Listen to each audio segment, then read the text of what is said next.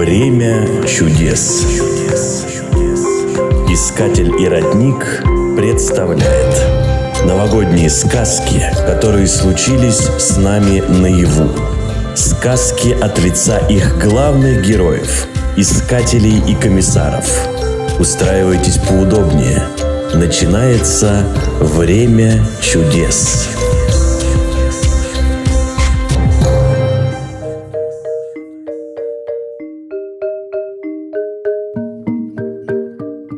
Моя новогодняя сказка начинается в последнем месяце уходящего года, когда сердце настолько скучало по чуду, что невозможно было сидеть на месте, ходить на учебу, читать учебники и думать об экзаменах. Каждую свободную минуту я улетала в мыслях в предстоящую смену, фантазируя и строя самые смелые мечты. Всеми силами я пыталась поторопить время, чтобы быстрее проснуться утром 28 декабря, схватить еле закрывшийся чемодан и гитару, сесть в машину и помчаться навстречу долгожданным приключениям. И этот день настал.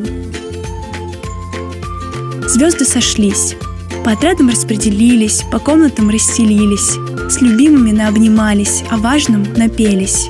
Счастливая я растворилась в моменте, наслаждаясь каждым денечком, проведенным в Искателе, и новогодним чудом, которое мы создавали все вместе. И вот, в первый день нового 2021 года Вселенная подарила мне самый важный и ценный подарок – мое любимое вечернее дело, которое я жду больше всего на каждой искательской смене, а именно философское дело на мотив сказки Чарльза Диккенса «Рождественская история». Прошлое, настоящее и будущее. Путешествие по такому временному маршруту мы должны были совершить за несколько вечерних часов, попытаясь разобраться в том, насколько важно ценить каждое мгновение жизни, концентрироваться на текущем моменте, отбрасывая ненужные переживания о прошедшем или предстоящем – Конкретно перед нашим отрядом стояла задача ответить самим себе на вопрос, хотели бы мы изменить прошлое, зная, что оно повлияет на настоящее, и показать зрителям выводы, к которым мы придем.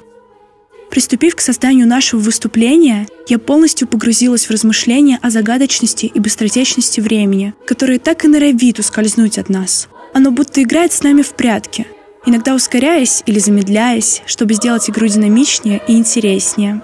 Процесс подготовки к делу полностью затянул наш отряд. Мы вспоминали грустные или сложные периоды нашей жизни, которые так сильно хотелось бы избежать, стереть из памяти, но тут же осознавали, насколько сильнее нас сделали эти моменты, как много прекрасных людей и событий они подарили.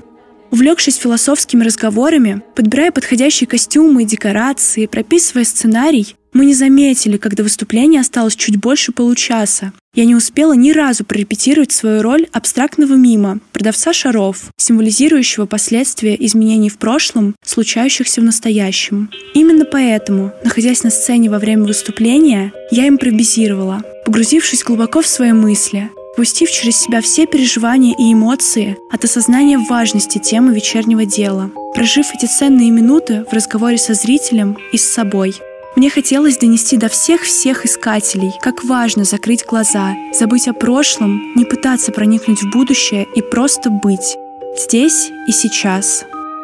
И мне хочется верить, что я справилась.